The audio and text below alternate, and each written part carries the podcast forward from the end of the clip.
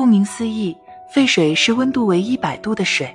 地球上所有生物都离不开水，水是生命之源，被用于生活的方方面面。除了日常生活中的饮用水外，有些人还喜欢用水来清洗、消毒和灭菌。人们通常认为清洁、消毒和灭菌是相同的，实际上这三个的效果是完全不同的。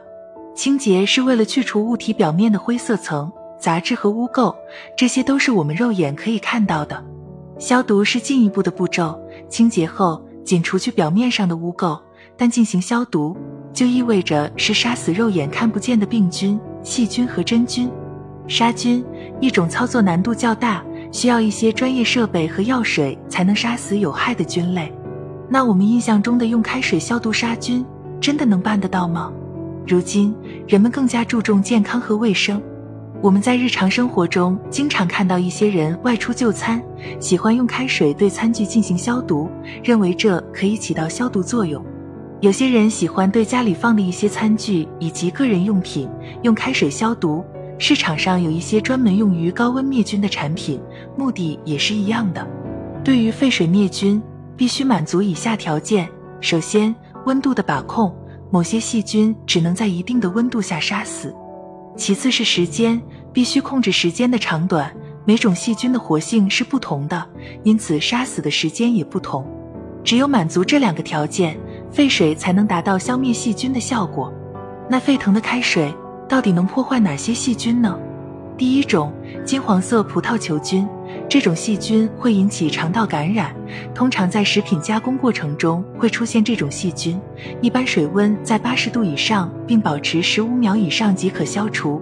沙门氏菌通常通过人体传播，在七十一度的水温下可被杀死，因此我们必须养成饮食前洗手的良好习惯。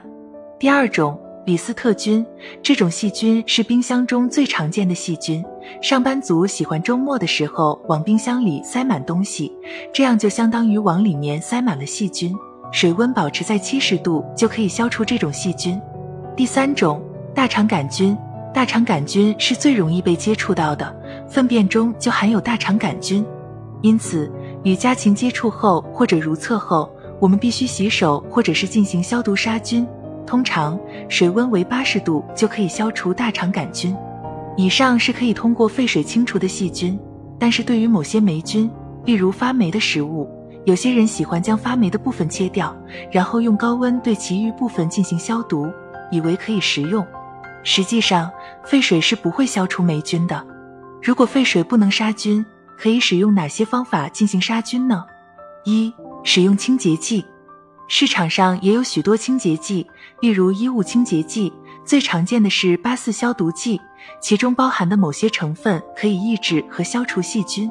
二、微波炉消毒，这可能也是家中比较常见的消毒方式，它用于加热餐具，也可以将要灭菌的物品放入微波炉中并调节至所需的温度，但这并不适合所有物品，灭菌时应谨慎。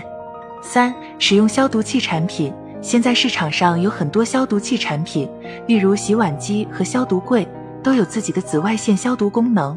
紫外线也可以帮助我们消除一些细菌。我们应该在日常生活中尽量做到，不要吃发霉的食物，不要不舍得丢弃，尤其是老年人，不能吃发芽的马铃薯。我们去医院等公共场所时，可以戴一个口罩，避免细菌感染。